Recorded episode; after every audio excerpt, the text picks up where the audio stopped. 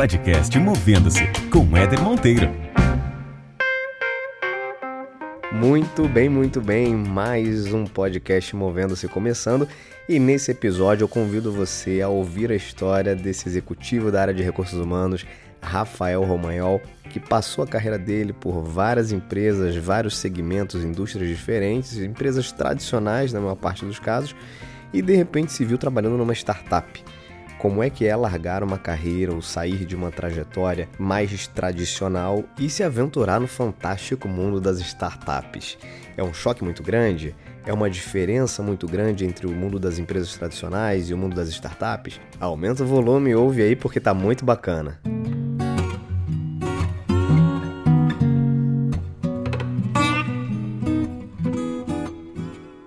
Muito bem, tô aqui com o meu amigo, eu sou suspeito para falar desse cara, que é um grande amigo, um grande irmão que eu tenho há muitos anos, e além de ser um profissional super competente, Rafael Romagnol. Rafa, obrigado, cara, por fazer parte desse podcast, por estar tá aqui contando um pouco da tua vida, da tua trajetória, e sem dúvida o que você vai trazer aqui pra gente vai impactar as pessoas a repensarem um pouco as suas vidas profissionais, e esse é o propósito do podcast. Mas para te apresentar, eu queria que você falasse pra gente quem é o Rafael, sem dizer o que você faz. Legal, Éder. Poxa, cara, obrigado acima de tudo. Eu que agradeço o convite. Sou seu fã, você sabe disso. É, sou fã desse projeto. Acompanho desde o início e acho que nesse propósito de ajudar as pessoas de alguma forma a pensarem nas suas carreiras e abrirem suas mentes, não tenho dúvida que você já está conseguindo mudar a vida de muitas pessoas. Então, obrigado mais uma vez pelo convite e é uma honra poder fazer parte nisso. Legal. É, cara, eu costumo dizer que eu sou. É, é eu costumo me definir como um cara legal, cara. Assim, acho que é, é difícil. É difícil a gente falar da, da gente em alguns momentos, mas acho que às vezes a gente fica com um excesso de pudor também. É, e quando eu olho para mim, eu me, eu me caracterizo como um cara legal. Assim, acho que eu sou um cara legal, acho que um cara apaixonado por pessoas é, que tem um grande propósito barra qualidade que é ser pai da Malu. É, e acho que isso é uma coisa que em algum momento nesse papo naturalmente a gente vai passar. Eu acho que foi uma, um, um, caminho, um propósito que eu encontrei comigo mesmo ao longo dos últimos tempos e influenciou muito a minha carreira. É, e acho que o meu propósito hoje é ser o melhor pai que eu puder ser para minha filha. Sou carioca, mais especificamente de Niterói, botafoguense de coração, maluco como todos os outros, e um apaixonado, inverterado por gente, cara. Eu gosto de estar cercado de pessoas, é, enfim, a minha vida profissional acabou me levando para esse lado também, é, mas eu gosto de gente, eu gosto de estar cercado por pessoas, eu gosto de conhecer pessoas, eu gosto de me relacionar com pessoas. Acho que esse um resuminho bem rápido de quem, quem é o Rafael Romagnol. É um cara que eu sou suspeito de novo, né, para falar, mas é um cara que constrói relacionamentos como ninguém, tem uma habilidade para construir relacionamentos que eu admiro muito. Rafa, você tem uma trajetória muito grande na área de RH, com muitos anos aí na vida executiva em RH, temos até uma carreira muito parecida, nos conhecemos né, dentro dessa área, Verdade. na Intelig há anos atrás. E você sabe que a ideia de ter colocado esse podcast no ar Uh, foi em função de muita coisa que eu ouvi e ouço na minha, na minha vida profissional é, em relação à quantidade de pessoas infelizes nas suas carreiras, infelizes com as decisões que tomaram, indo trabalhar de saco cheio, né, sem curtir aquilo que fazem. E o volume disso é assustador, né? Cada vez mais o número de pessoas que a gente encontra querendo mudar, querendo fazer algo diferente, querendo revisitar a decisão de carreira que tomaram lá atrás, esse número tem crescido muito. A que, que você atribui, Rafa? Você que tem aí uma trajetória também né, muito grande nessa área e conversa com muita gente, na tua visão, por que, que esse mundo do trabalho tá assim? Cara, eu acho que é uma, uma pergunta bem pertinente nesse, nesses mundos que a gente vive atualmente, né?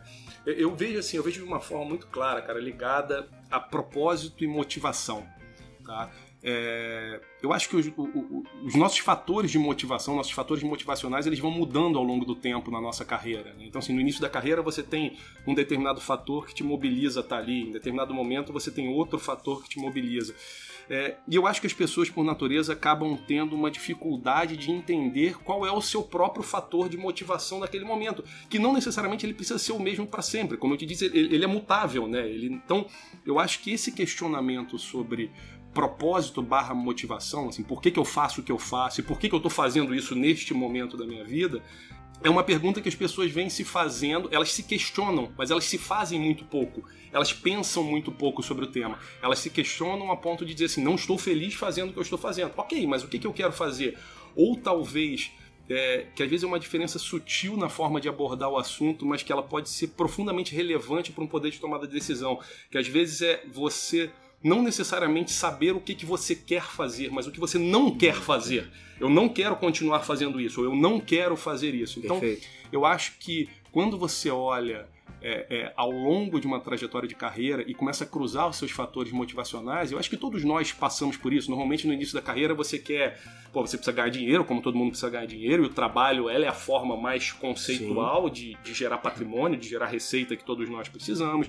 Depois que você chega num determinado patamar, você começa a buscar outras alternativas, e aí você começa a, a brincar com os fatores motivacionais. Tem gente que quer cargo, quer status, quer benefícios, é, quer lazer, quer prazer, quer você, a, a, os seus fatores motivacionais e consequentemente o seu propósito, ele acaba se moldando de acordo com a forma que a sua vida evolui. Então assim, eu vejo muito, as pessoas sim se questionando muito sobre suas rotinas, se questionando muito sobre seus trabalhos, se questionando muito sobre por que, que eu faço o que eu faço, mas não aprofundando, pô, e aí? E agora? Uhum, uhum. Qual é o meu fator motivacional? Ou qual é o meu fator é, desmotivacional? Ou seja, o que que não me faz querer fazer o que eu tô fazendo agora? Entendeu? O que, que eu faço com essa informação, né? Exatamente. E agora? O que, que eu faço? Porra, não tô feliz, mas o que, que eu faço com isso agora? Já Uhum. que eu, eu tracei minha carreira para esse para esse caminho aqui, e agora? Tá feita? Pra sempre? Entendeu?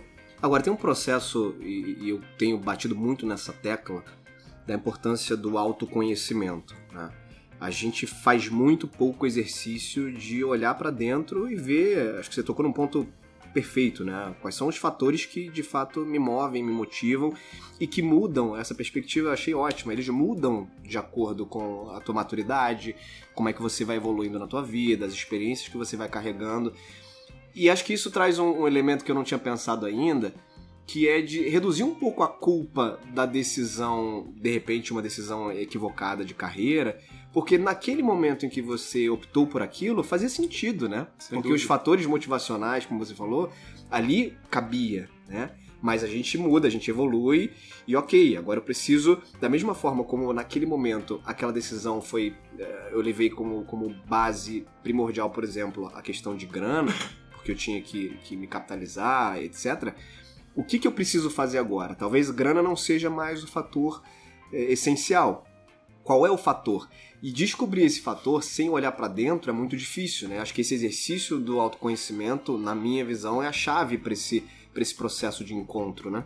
É verdade, eu, eu concordo plenamente e acho que é exatamente essa, esse ponto que você colocou. As decisões tomadas ao longo do tempo, não necessariamente elas se mostram como decisões ruins ou boas necessariamente. Você tem que avaliar que naquele momento talvez ela fosse a melhor decisão. Naquele momento da sua vida, talvez grana fosse o seu principal drive. É, naquele momento da tua vida, talvez ter uma posição melhor ou status fosse a melhor decisão para você. Ou uma mudança geográfica, ou uma empresa que tivesse mais aderente com o que você pensa do ponto de vista de cultura organizacional. É, ou, enfim, um trabalho que tivesse mais adequado com o que você esperava da sua vida naquele momento. Então, é muito comum isso acontecer, você tomar decisões no seu passado, que não- obviamente influenciam o seu futuro, tá? É, e como a gente não tem bola de cristal, isso acontece o tempo inteiro.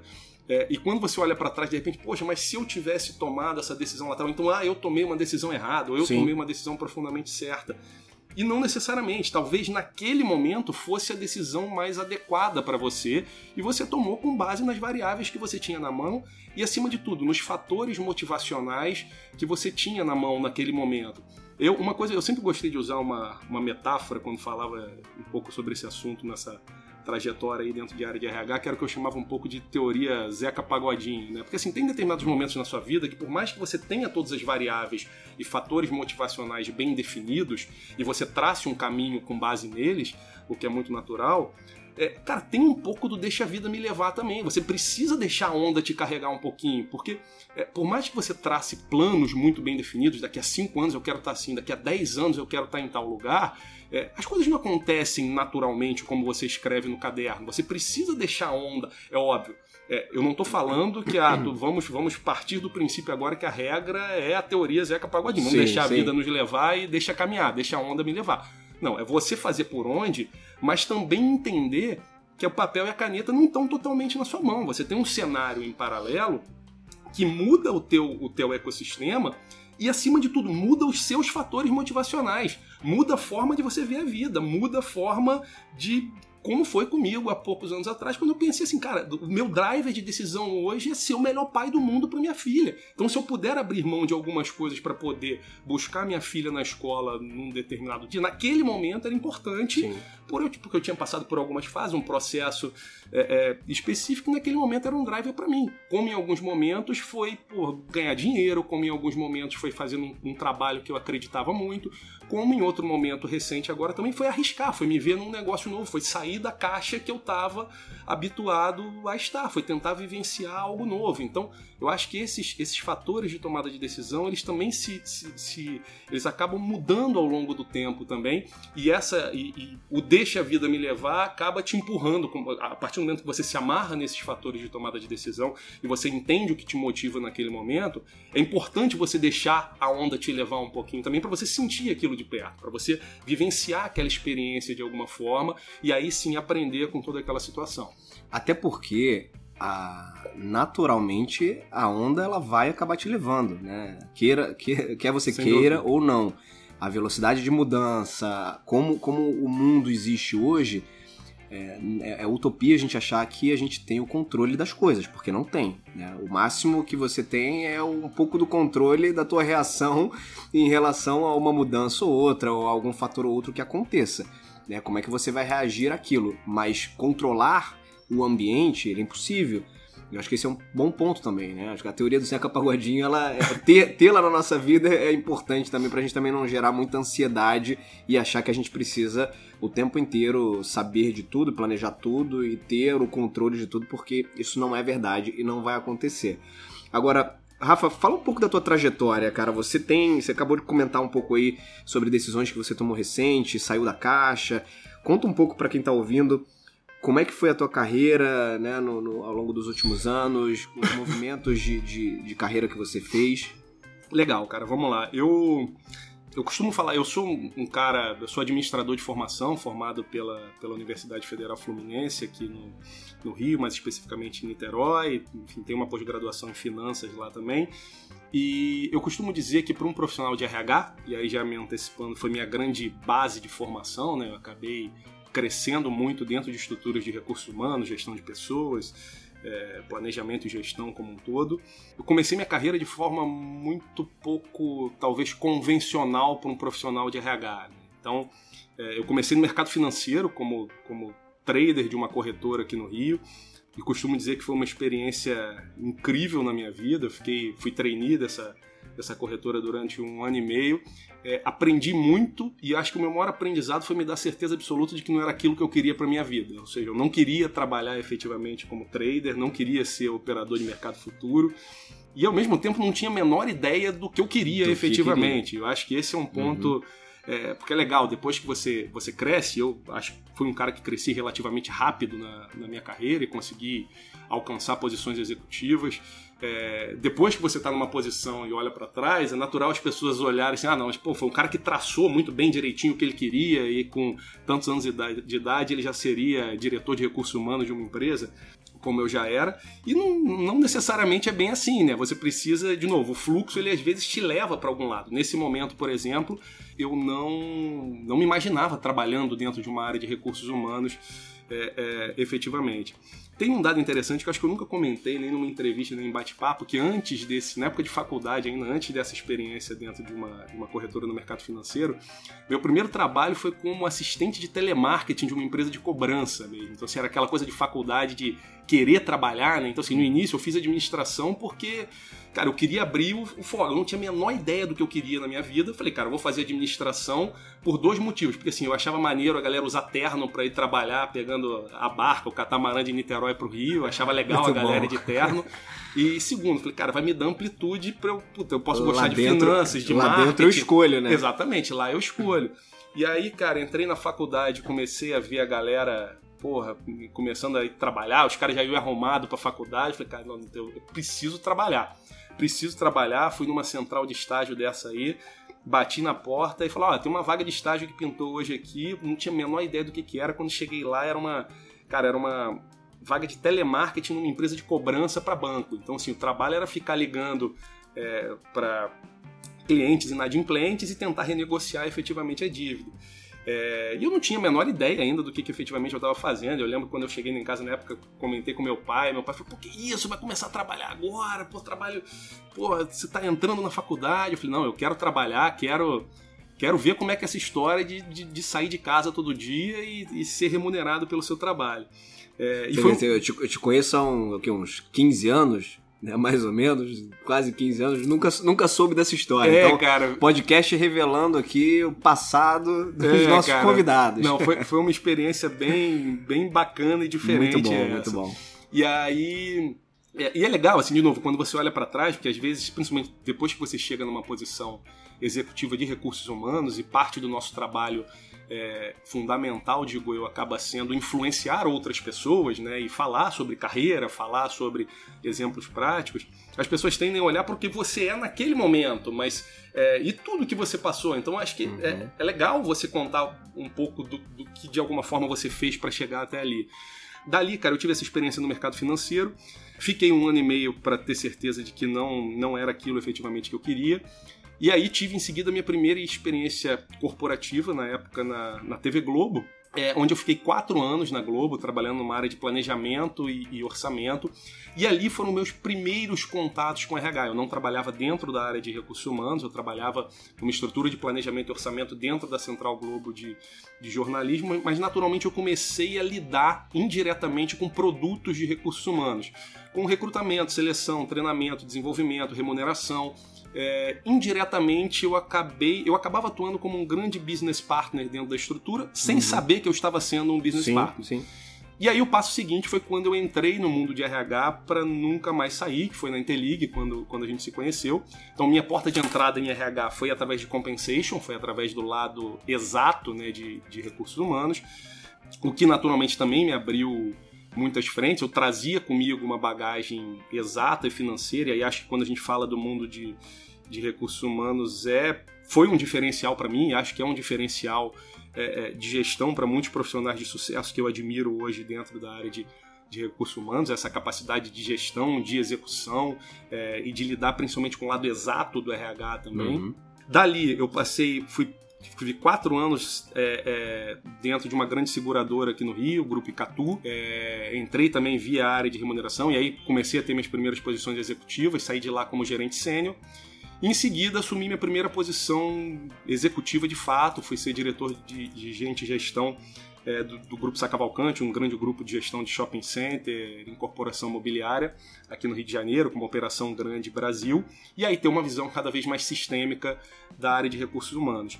De lá, passei por algumas outras grandes empresas, fiz uma startup de infraestrutura aqui no Rio, uma operação grande no, no, Porto do Açu, um porto grande no norte do estado, joint venture de uma multinacional com uma empresa nacional. É, fui diretor de RH de uma grande empresa de varejo também, a Líder, Lojas Líderes, enfim, mais de 160 lojas espalhadas pelo país. Fui diretor de recursos humanos de uma universidade aqui no Rio também, a segunda maior universidade privada do, do Estado. Então, assim, tracei uma carreira natural dentro de áreas de recursos humanos. E indústrias a... muito diferentes. Muito assim. segmentadas. O que para mim sempre foi um ativo. E eu acho que aí, aí, é um outro lado interessante. Assim, eu tenho. É, é até uma conversa que eu estava tendo outro dia com, com, um grande amigo meu, é, que é justamente essa, é, é, o sentimento que a gente tem sobre essas mudanças de mercado. Né? Então, assim, eu tenho amigos próximos que são caras muito especialistas em um mercado é, especialistas a ponto de gerar um receio para eles o processo de tomada de decisão de mudança. Né? Pô, eu uhum. conheço tanto desse mercado aqui que eu não sei se eu me daria bem no mercado novo. E eu sempre via mudança de mercado, e aí foi uma característica muito específica minha como um ativo. Uhum. Ou seja, conhecer um mercado novo, conhecer um negócio novo, influenciar um negócio novo, usar a estratégia de recursos humanos de alguma forma para conhecer um negócio novo e poder fazer a diferença nesse negócio, sempre foi uma coisa que pessoalmente para mim eu vi um ativo nunca como um empecilho. Então, pô, mas é um negócio que eu nunca trabalhei. Meu primeiro pensamento natural quando isso acontece era assim, caramba, pô, que barato, deixa uhum. eu conhecer mais.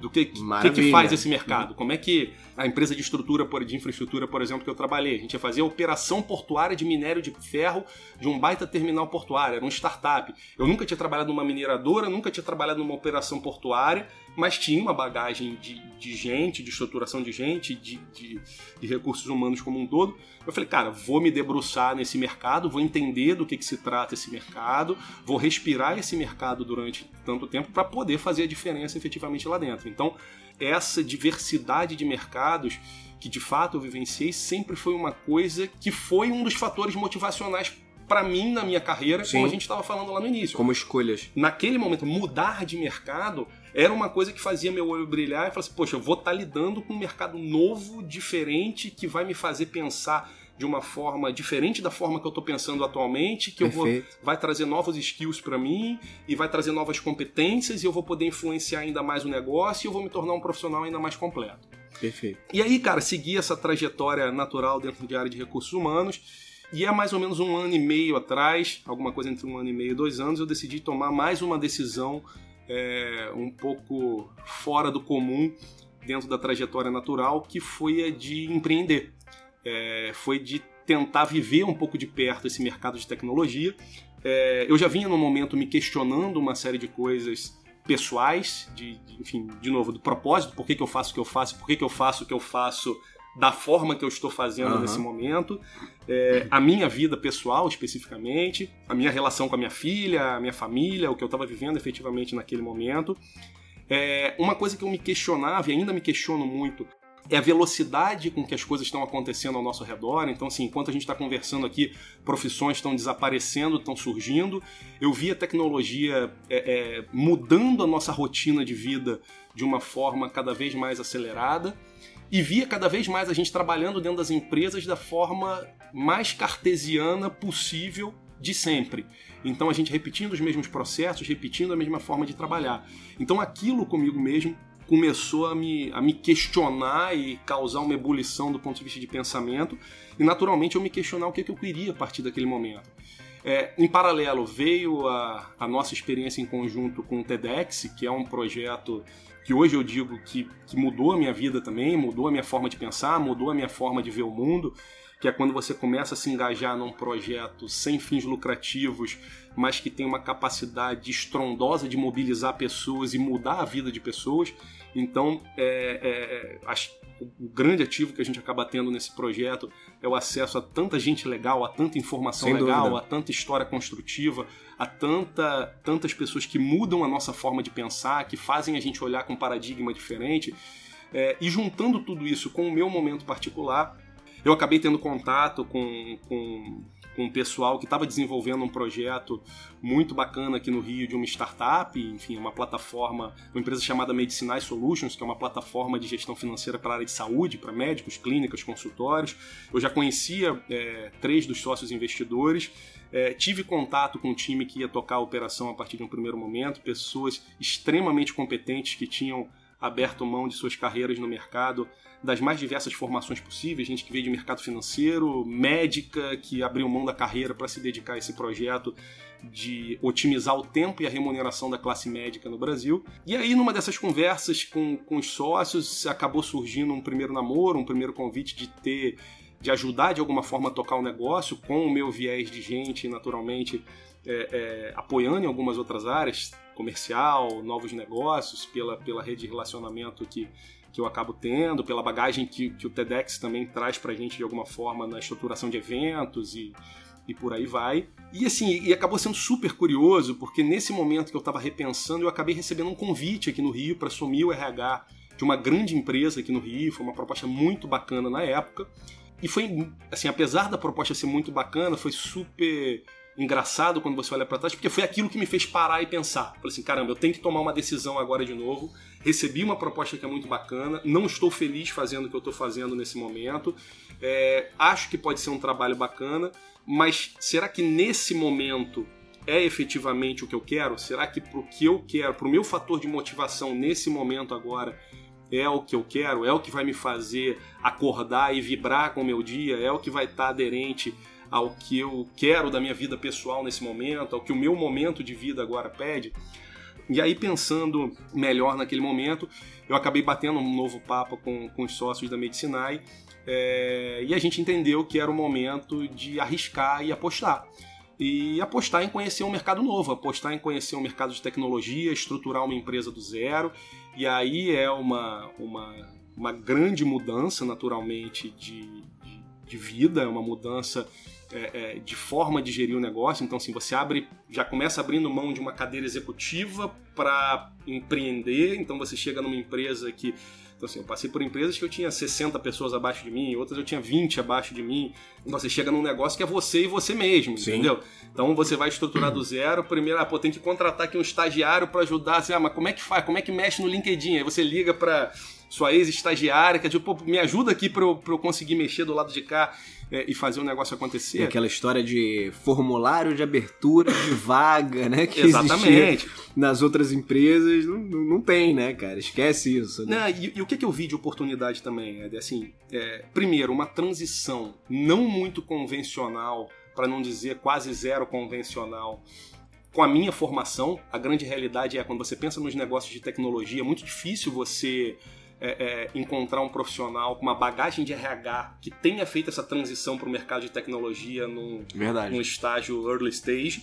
Tá? Normalmente a empresa cresce, né? a startup ela nasce como qualquer outra empresa, é, ela escala rápido, ela cresce, quando ela tem um determinado número de pessoas, ela busca um cara de gente no mercado, porque ó, já não dá mais para tocar sozinho. Então, para mim seria um ativo conhecer esse mercado de tecnologia, conhecer a forma de se estruturar um business de tecnologia, é entender essa dinâmica que existe por trás da startup, ou seja, é, o que é uma startup? É uma empresa que usa tecnologia para resolver um problema real da economia real de forma escalável e monetizável. Então você entender cada etapa do processo, que é assim, pô, legal, qual é o meu problema real que eu quero resolver? Pô, ele faz parte de fato da economia real? Faz sim. Eu consigo escalar isso? Consigo. Ah, de forma monetizável? Pô, sim, também consigo. Pô, legal, como é que eu desenho um modelo de negócio? Como é que a gente desenha um MVP? Como é que eu começo a tracionar isso para efeito de mercado?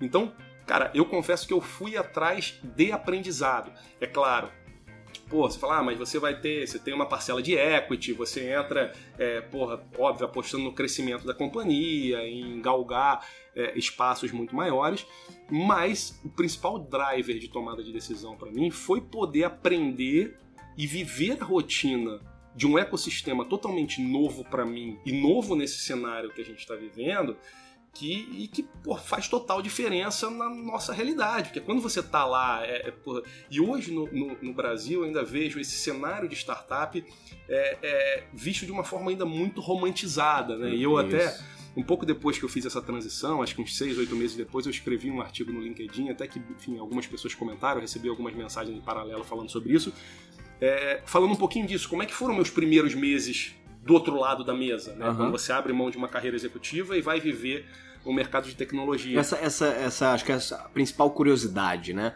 E, e, já antecipando uma pergunta que eu te faria. Você viveu anos e anos em ambientes eh, quase que tradicionais dentro do, do mundo corporativo, do RH, até brinquei, né? Formulário de abertura de vaga. E você migra então para um, um ambiente completamente diferente, que é hoje é uma palavra da moda, a gente tem centenas e centenas de startups surgindo no Brasil. Você tem universitários hoje que estão na faculdade e o cara não quer mais entrar numa multinacional ou numa empresa de renome. Ele quer. A, a vibe dele é abrir a startup dele, né? Como é que é, Rafa, sair de uma cultura ou de culturas distintas, mas que, de certa forma, estão baseadas em pilares quase que comuns de empresas um pouco mais tradicionais e seguir para um ambiente como esse de, de inovação, de tecnologia, completamente diferente daquela realidade que você já vinha acostumado até então? Legal, assim, é, cara, o que, que eu acho? É, é um desafio. Eu acho que o termo startup, o mercado das startups, ele ainda é muito romantizado no Brasil. Então, ainda tem um pouco daquela história de que é, é, cool trabalhar em startup, entendeu? É legal. E é um pouco do que eu ouvi quando esse artigo que eu comentei, que eu escrevi no LinkedIn alguns meses depois de ter feito a transição, eu lembro que eu começava falando um pouco sobre isso. E quando eu fiz a transição, passaram a ter opiniões binárias sobre mim, sobre a minha tomada de decisão com as pessoas que eu conversava. Então, amigos, profissionais de mercado, headhunters, familiares, amigos mais próximos. Quando eu digo opiniões binárias é porque era o seguinte, ou as pessoas olhavam e falavam assim, cara, que do cacete, porra, vai poder trabalhar de bermuda agora, vai poder to tomar cerveja, vai ficar rico, agora vai ficar milionário. É, porra, que, cara, que legal pra cacete, vai trabalhar com, com a galera fora da caixa. É, e o outro lado era assim, porra, velho, você tá louco, cara. Você tá com 36, 37 anos, vai, porra, no, no auge da carreira, vai abrir mão de uma posição executiva para arriscar, para empreender entendeu? E as pessoas às vezes esquecem que entre o 8 e o 80 você tem um caminho aí para percorrer, né? Óbvio, um caminho de aprendizado, um caminho de desafios a serem, a serem construídos, um caminho de habilidades que você vai construindo e vai capacitando em você mesmo. Então, assim, o que, que eu vejo efetivamente desse ambiente? Deixando de lado esse capítulo que eu acho uma realidade hoje no Brasil, que é esse romantismo que existe por trás do termo startup, ah, de que é cool, é legal trabalhar, é um barato. Óbvio que é. Mas, cara, as pessoas não veem um outro lado hard dessa história. Então, assim, o que, que tem de muito bacana? A curva de aprendizado. Então, assim, não existe um dia no meu dia a dia, a partir do momento que eu tomei essa decisão de ir para lá, que eu não tenha aprendido algo novo. E acho que o aprendizado ele acontece de uma forma muito, muito mais rotineira e sistêmica do que talvez no mundo corporativo tradicional, porque o ambiente te exige isso, ou seja, você tem um relógio rodando contra você, você naturalmente tem uma dificuldade de caixa, você tem que comprovar um modelo de negócio, você tem uma diversidade de pessoas é, enormes a trabalhar, então é, um, um, ponto que eu citei também nesse artigo foi isso, cara. Eu tenho reuniões com pessoas que têm metade da minha idade e tenho reuniões com pessoas que têm o dobro da minha idade.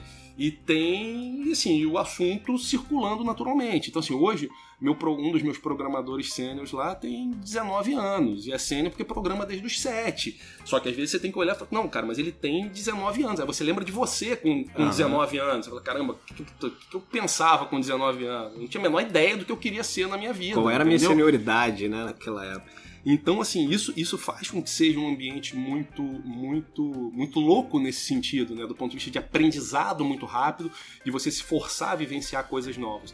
O que, que é especial?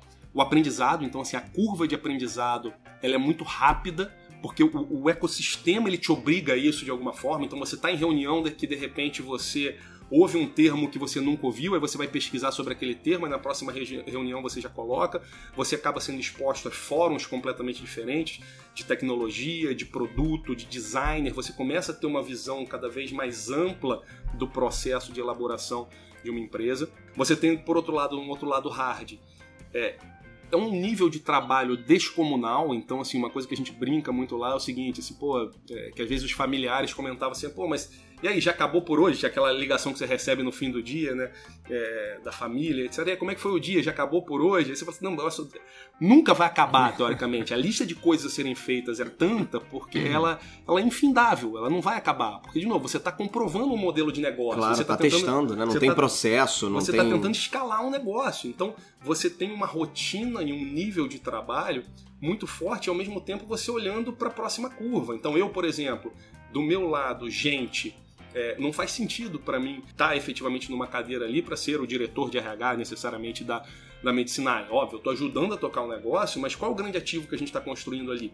O alicerce da empresa que a gente quer ser num futuro próximo. Independente de qual vai ser meu próximo passo daqui para frente, algum vínculo com a Medicinai eu vou ter deixado ali de alguma forma, não só dentro do, do equity da empresa, mas desse legado inicial que a gente está construindo de alguma, claro. de alguma forma, do alicerce de pessoas, seja do ponto de vista de cultura, de treinamento, de desenvolvimento, de, de recrutamento e seleção, de acertar na contratação das pessoas, de desenvolver um modelo cultural que seja aderente com o que a gente pensa para efeito de modelo de negócio.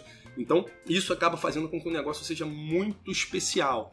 É, o senso de coletividade é algo muito bacana. Eu acho que quem se predispõe a estar dentro de um ambiente como esse, naturalmente precisa ter uma base de se pré-estabelecer num ambiente de pouca hierarquia. Então, assim, é uma estrutura muito horizontal, é uma estrutura que todo mundo senta na mesma sala, é uma estrutura que todo mundo se ouve. Não é uma estrutura que não existe hierarquia. Precisa existir uma hierarquia. Tem um CEO efetivamente na empresa, tem um conselho administrativo de acionistas. Mas acho que é diferente, né? É, a hierarquia é, é mais voltada para o processo de tomada tomada de decisão, né? Exatamente. E não, não para saber quem vai ter a cadeira Exatamente. mais especial. Né? Exatamente. E aí você tem que você acaba abrindo a, a, abrindo mão e se descobrindo de uma de uma forma diferente dentro de um ambiente como esse. Então é o tempo inteiro você confrontando esse lado, você deixando de lado esse lado romântico, conhecendo o lado hard da história de, de muito trabalho. Que é, existe o lado romântico? Existe, realmente. Se eu for trabalhar de bermuda amanhã, ninguém vai olhar pra minha cara diferente porque eu fui de bermuda, ou se eu for de camisa de malha, é, como eu tô hoje, ninguém vai olhar pra minha cara diferente, como talvez num mercado um pouco mais tradicional isso pudesse acontecer. Mas também tem o outro lado, que não é muito visível para quem tá de fora, que é um, porra, são aquelas histórias lindas a partir do momento que elas estão dentro de um livro em uma startup que, que fez sucesso. Fez sucesso. Ah, o cara pedia pizza na garagem depois de oito noites sem dormir. Legal, cara, a, a maioria passa por isso de alguma forma, só que ninguém vê. Então, assim, o que você abre mão de remuneração, você abre mão de benefícios, você abre mão de status. É uma decisão muito difícil. Quando você chega no fim do mês, quando você passa por, um, por uma maré de ondas baixas e você fala: caramba, será que eu. Porra, será que o caminho é efetivamente esse? Será que é para sempre? Como é que será que tem que ser efetivamente a minha atuação aqui dentro a partir uhum. de agora? Será que tem que mudar? É um aprendizado é, diário. Eu acho que vale a pena as pessoas. Então, quando as pessoas me perguntam é, eu acho que é uma experiência super válida. Quem quiser e quem puder ter essa experiência de vivenciar o mercado de tecnologia, de fazer parte de uma startup é, e de preferência desde um estágio muito inicial, é uma experiência muito válida para efeito de formação profissional, principalmente eu acho que do, dentro do que a gente pode esperar de futuro aí de, de mercado de trabalho. É, agora, é importante você ir com muito pé no chão, você ir entendendo que é um business de risco, é um negócio que envolve risco, é um negócio que envolve sim uma série de aprendizados, mas um lado hard que é muito pesado também. Então, esse pé no chão eu acho também muito, muito importante e muito especial das pessoas terem em mente. O que, que você tira de principal lição quando você compara as duas culturas, né? E quando você olha a predominância do ambiente tradicional, né, que hoje, obviamente, temos muito mais empresas tradicionais uhum. do que startups. Agora, quando você para para analisar do ponto de vista de aprendizado, o que, que na tua visão, é, é a gente consegue tirar de uma startup e colocar dentro de um ambiente mais tradicional? Porque eu, eu, por que eu estou te fazendo essa pergunta? Eu vejo hoje algum movimento é, acontecendo de muitas empresas grandes, até multinacionais, querendo pensar como startups. Uhum. E algumas delas não estão conseguindo fazer com que isso aconteça, não estão tendo Perfeito. sucesso nesse movimento. Porque não é simples você colocar uma mentalidade startup dentro de um, um elefante de 500 toneladas, né? Uhum. Então, na tua visão, Rafa, qual é o principal aprendizado uma empresa uh, mais tradicional poderia tirar de uma startup? Legal, cara. Eu, assim, no meu ponto de vista, né, talvez seja ambas as culturas, é quando eu falo de ambas as culturas, eu estou falando mercado tradicional versus startup. É, pararem de se enxergar necessariamente como antônimos, tá? Ou o mercado enxergar como opostos. Ou seja, uma cultura do mercado tradicional, ela é completamente diferente, vira ela de cabeça para baixo e é a cultura de uma startup. Porque não é isso. E eu acho que se enxergar cada vez mais como aprendizado. Eu acho que o mercado tradicional ele tem muito a aprender com uma cultura de tecnologia, uma cultura de uma startup, assim como as startups, que hoje se julgam muito independentes, também tem muito a aprender com o lado processual e com a cultura talvez um pouco mais pragmática do mercado tradicional, que deu certo durante muito tempo. Modelos testados. Né? Modelos né? testados, que funcionaram. Então eu acho que não é uma coisa plug and play, mas é um processo efetivamente de aprendizado. Então quando você fala do mercado tradicional, só para não ficar em, em, em cima de muro, eu vou citar dois pontos que eu acho que são fundamentais para mim inovação e execução. Então você vê, ah, mercado tradicional tá. Eu vejo algumas empresas tentando pensar como startup. Ok, mas não adianta você criar uma área, dar um nome para uma diretoria de inovação, bota um caboclo lá em cima para tocar um negócio, fala para todo mundo que agora você tem uma diretoria de inovação, mas de fato o que, que você está desenvolvendo? E a partir do momento que você desenvolveu, e aí entra o grande desafio de uma startup, tá? Como é que você executa isso? Como é que você faz isso virar de fato realidade? Como é que você bota a mão na massa e faz isso acontecer de uma forma muito ágil? Então, é claro, você tem um efeito elefante, como você falou, você mexer numa estrutura muito grande é muito mais difícil mas ao mesmo tempo é muito confortável você se colocar nessa situação. Você olhar para uma startup, ah, ela consegue fazer isso claro. porque ela é pequena. Ok, mas ela é pequena, mas ela tem os méritos dela. Ela, ela começa pequena, de repente ela tumultua o mercado e daqui a pouco ela tá maior do que você. Então é lindo você de novo olhar para Uber, Airbnb, Nubank, Nubank. etc. Olhar para trás e falar, mas cara, e lá no início? Lá no início eles também olhavam para os elefantes e falavam assim: não, mas peraí, deixa eu mexer nisso aqui e fazer acontecer. Então eu acho que essa cultura de inovação, execução e agilidade talvez seriam os principais ganhos que o mercado tradicional poderia de alguma forma aprender com a startup. E tem um lado gente, né, que é o lado cultura, Perfeito. que é, cara, você vê. Então, você perguntar para mim, ah, Rafa, você teve dificuldade para contratar pessoas? Era uma coisa que eu me questionava no início. Como é que é você contratar pessoas para um ambiente de startup? E uma coisa que me impressionou muito é como foi fácil, como vem sendo fácil sempre que a gente precisa de alguma pessoa, porque a gente tem um ativo na mão cultural que é muito forte. Tem cada vez mais pessoas querendo fazer parte desse mundo. É óbvio, aí entra o pé no chão. Talvez um pouco ainda do lado romântico Sim. que eu te falei, das pessoas, ah, eu quero trabalhar numa startup, é cool, é bacana.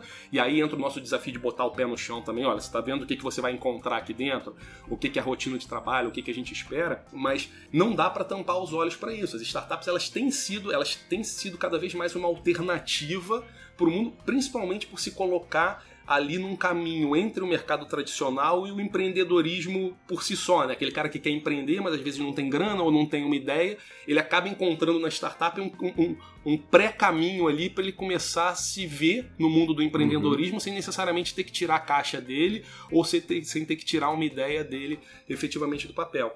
Então eu acho que você cruzar os aprendizados, a startup às vezes botar o pé no chão e falar assim, não, deixa eu ver, é, deixa eu aprender com pessoas que venham no mercado tradicional e que já vivenciaram isso lá dentro e podem trazer bons processos para o lado de cá. E o mercado tradicional também olhar, não, pô, deixa eu ver o que esse mercado de tecnologia está fazendo, principalmente do ponto de vista de inovação, execução e agilidade. Eu acho que só tem a ganhar para ambos os lados, entendeu? Legal. Você rodou pra caramba, você foi em indústrias diferentes, mercados diferentes, você experimentou muita coisa, tá numa startup. Cara, quando você olha pra frente, o que, que tem de próximos passos? Assim? O que, que você imagina, o que, que você planeja? Porque já deu para perceber que você é movido a aprendizado, a, a testar em ambientes diferentes. Quando você projeta aí o teu futuro, o que, que você imagina?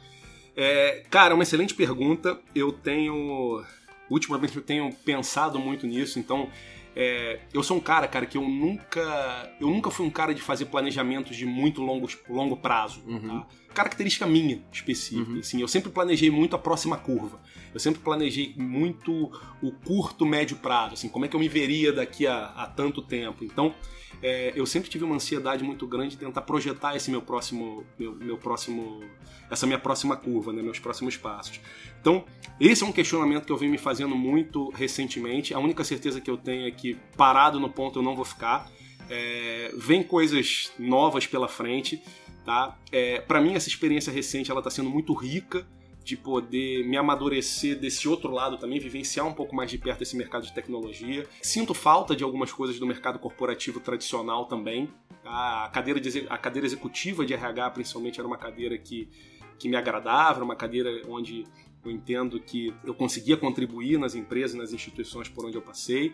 É, esse mercado de tecnologia também acaba sendo sendo muito atraente pela quantidade de novidades que tem aí. Eu acho que o mais legal hoje é que você já começa a ver startups que estão se tornando empresa consistentes. Eu acho que é um barato você ver hoje empresas que eram startups ou talvez ainda sejam consideradas startups abrindo vaga, por exemplo, de diretor de recursos humanos. Você fala, cara, isso está mexendo no mercado, né? Você está trazendo novos players para o mercado, você está trazendo novas rotinas para o mercado, você está trazendo novas posições efetivamente para o mercado. Então, eu, eu, particularmente tenho curiosidade de conhecer alguns outros mercados que, que eu não conhecia até hoje, girar por alguns, alguns mercados novos e tenho me questionado muito sobre o que, que é esse próximo passo. Acho que não vai, não vai demorar muito para eu para eu poder tomar esse próximo passo, não. Ainda não tem nada efetivamente de, de, de, concreto na mão, tenho, tenho pensado aí em algumas, algumas possibilidades, quero desenhar muito bem aí esse, esse próximo caminho. E hoje me sentindo ainda mais maduro e preparado claro, claro. por essa experiência que eu estou vivendo nesse momento. E, de novo, vou continuar vivendo ao longo de um tempo, porque, de fato, espero que, que, que a Medicinais chegue aonde a gente imagina que ela pode chegar do ponto de vista de, de capacidade de mercado. Maravilha. No começo da nossa conversa você falou que um dos teus principais a tua principal missão ou propósito e você identificou isso em algum momento da tua vida era ser o melhor pai possível para sua filha, né? Quando você faz essa, como você toma essa decisão e coloca isso como uma, um propósito na tua vida e faz um paralelo com o teu trabalho, primeiro, o que é ser um, o melhor pai, na tua opinião, na tua visão, e que lições você tira disso para o ambiente corporativo, para um papel de líder, para um papel de, de gestor dentro de corporações, seja no mundo corporativo, seja numa startup. Eu queria provocar um pouco dessa, dessa, desse link aí entre esses dois mundos. Legal, legal. Cara, eu acho que eu acho que ser pai é ser presente. Tá? Eu acho que presença talvez seja seja o termo. E aí eu não estou falando necessariamente só de tempo, eu estou falando de, de presença de fato mesmo, presença fixa, é, é, é, presença física de fato e de direito. É, e acho que o melhor termômetro que, que a gente pode ter para situações como essas são os nossos próprios filhos, né? Então, é, quando a minha filha, quando eu olho para ela e vejo que de fato eu estou sendo presente na vida dela, que eu estou influenciando a vida dela de alguma forma, que ela fala comigo e eu escuto o que ela está falando, que nos momentos que são importantes para ela eu estou presente de alguma forma ali. Só que o que é importante dizer, e eu acho que isso também são aprendizados que você vai tendo ao longo do tempo, para eu ser para eu estar aderente ao meu propósito de ser o melhor pai do mundo para ela, eu também preciso estar bem comigo mesmo. Ou seja, as minhas bolas da vida, que a gente fala tanto, Sim. também precisam estar muito recheadas na minha mão. Eu preciso estar com a minha vida estruturada, eu preciso estar com o que é importante efetivamente para me sustentar como, como ser humano, como homem, etc. Muito equilibrado para que eu possa ser de fato o pai cada vez mais efetivo para ela. Isso faz naturalmente com que as minhas decisões de vida também sejam muito pautadas, é, sim, em seguir esse propósito de ser um pai presente na vida dela. É claro que a rotina corporativa tradicional, às vezes, não, em muitos momentos, não faz com que eu consiga estar presente fisicamente naquele momento, mas isso não me impede de ser um pai e de fazer de tudo para ser um pai presente, mesmo que em algum momento fisicamente eu não consiga estar próximo dela. É, e acho que isso é uma alusão muito e uma referência muito bacana que a gente também consegue fazer com o mercado corporativo, principalmente do ponto de vista de, de, de gestão de pessoas, de gestão de equipe. Seja presente, Seja presente. com seu time. Maravilhoso. Se faça presente, influencie na vida de pessoas.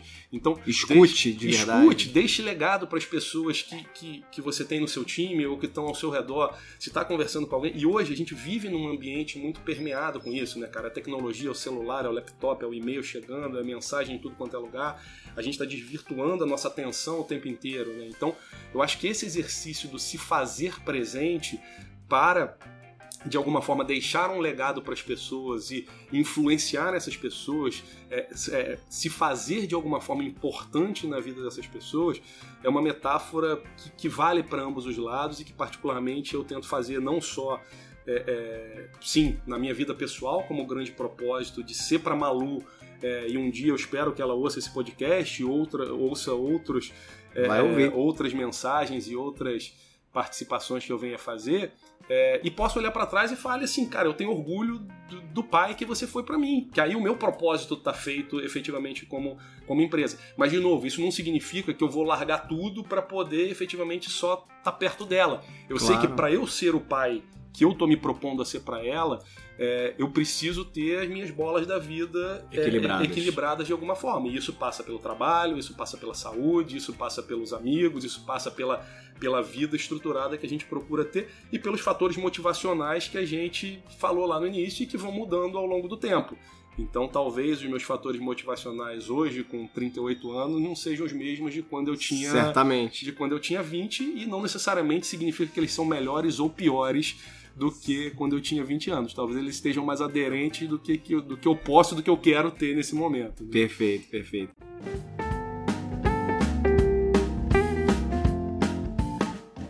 Rafa, pra gente finalizar, dica de livro, momento literário. Tem, ah. tem, você sabe que teve uma, uma, uma, amiga minha que já trabalhou comigo, outro dia ela me, me, me mandou uma mensagem. Cara, tô curtindo muito podcast e principalmente a parte do, do, da indicação de livro, porque eu adoro ler e aí eu fico esperando esse momento. Então, pra gente, em homenagem a ela, a Fernanda, Legal. Dica de livro, cara, que você possa recomendar que te marcou, que foi interessante para você mudar. Cara, vamos lá, vamos lá. Tomara que eu consiga ajudar a Fernanda também. Eu vou, eu vou fazer o seguinte, eu vou dar Deixa eu falar, eu vou passar três dicas diferentes que eu acho que complementa bem o que eu quero dizer. Vou falar uma que eu tô lendo agora, tá? E acho que vale citar porque é um livro que eu tô gostando. Enfim, comecei agora, é muito recente. O nome dele é Projeto Desfazer, se eu não me engano. É, ele fala um pouquinho da história do, do Daniel Kahneman, que é um, um, psicólogo que foi ganhador do Prêmio Nobel de Economia. É, e falando justamente sobre, sobre. conta um pouquinho da história dele, atrelado ao, ao, processo de tomada de decisão que a nossa mente acaba tendo em alguns momentos. É, e aí vai muito para o lado da economia comportamental também, dizendo como a nossa mente de alguma forma pode ser levada a crer em determinadas situações e algumas situações levam a gente para um, um outro lado. Então, essa é uma leitura que eu comecei agora e está sendo bem interessante. Não tenho muito para falar ainda sobre o livro porque eu estou muito no início, mas está sendo bem, bem agradável. É, livro, de, livro de cabeceira, hoje para mim, é, é, o livro do TED, do Chris Anderson. É um livro que eu consulto o tempo inteiro. Fala um pouquinho do segredo do, do TED, a forma do TED pensar a estruturação de um, de um talk, a estruturação é, é, de uma palestra. E acho que tem uma série de insights e dicas muito legais. Então virou um livro meu de, de consulta, de, de cabeceira. É, e um outro livro bacana que eu li recentemente, li no ano passado e me marcou muito, é um livro é, chamado é, The Hard Things About the Hard Things. Acho que traduzido para o português, se eu não me engano, é o lado difícil da, das situações difíceis, uhum. É, do Ben Horowitz, que ele fala um pouco, ele tem uma pegada um pouco do lado de startup, mas basicamente ele fala isso, da, da, um pouco da carreira corporativa, de que existe esse lado todo glamourizado das posições executivas, de você construir uma empresa de sucesso, mas é, existe um lado muito difícil das situações difíceis dentro das empresas que todos nós, quando crescemos, precisamos passar em alguns momentos. Então é quando você precisa demitir pessoas que você é, efetivamente gosta por uma necessidade do negócio, uhum. ou você tem que tomar decisões que são importantes para a companhia, mas que podem afetar um outro lado, ou quando você tem que abrir mão de algumas questões pessoais em prol do negócio. Então, eu acho que é um livro de gestão que aponta um lado, pelo menos me chamou a atenção para lados muito interessantes que normalmente as pessoas não olham muito, que são né, existe uma tendência na atual da literatura de você olhar para os cases de sucesso, para os pontos positivos.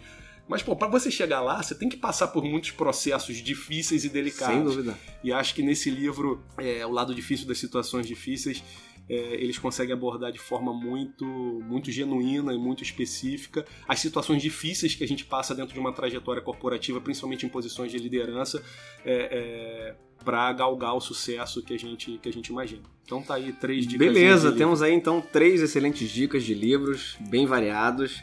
Rafa, queria te agradecer pelo bate-papo, foi ótimo, meu amigo, irmão, grande profissional, foi um prazer conversar contigo, ouvir um, pouco mais da tua experiência e certamente essa experiência vai contribuir aí para gerar insights e reflexão nas pessoas. Então, obrigado de novo pela tua disponibilidade e por ser transparente aqui nesse podcast e abrir um pouco da tua, da tua vida. Cara, eu que agradeço mais uma vez. É, mais uma vez acredito muito nesse, nesse projeto, nesse desafio que você está tocando aí de contribuir com a informação e com a carreira na vida das pessoas. Quem quiser bater um papo depois também, fica super à vontade para fazer um contato aí. Eu tô no LinkedIn. Como é que as pessoas te acham, Rafa? Cara, Rafael Romanhol. Procura Rafael não Romanhol aí, não, não vai achar outro não. Então, é, enfim, LinkedIn, Instagram. É, Facebook, enfim, manda, manda uma mensagenzinha lá é, vai ser um prazer bater um papo, tomar um café, poder falar um pouquinho mais sobre, particularmente, um tema que eu gosto muito. É, acho que, principalmente ao longo do tempo, o mínimo que a gente pode fazer é contribuir com outras pessoas através da experiência que a gente teve. Particularmente gosto ainda mais porque a gente acaba aprendendo muito mais do que ensinando em papos como esse. É verdade. É, você podendo trocar ideia sobre carreira com outras pessoas que estão em estágios diferentes, às vezes mais à frente, às vezes um pouco mais atrás, é, acaba trazendo a gente para posições é, é, é, que trazem uma série de aprendizados que são inimagináveis até a gente ter aquele papo. Então, o que eu puder ajudar, é, assim, vou estar sempre, sempre à disposição aí para poder ter esse tipo de conversa construtiva. E mais uma vez, obrigado e desejo todo sucesso aí ao podcast e a todos que estão ouvindo. Fechado. Esse foi mais um episódio do podcast Movendo-se. A gente se vê em breve aí em mais uma, um episódio ou uma resenha do podcast. E até mais.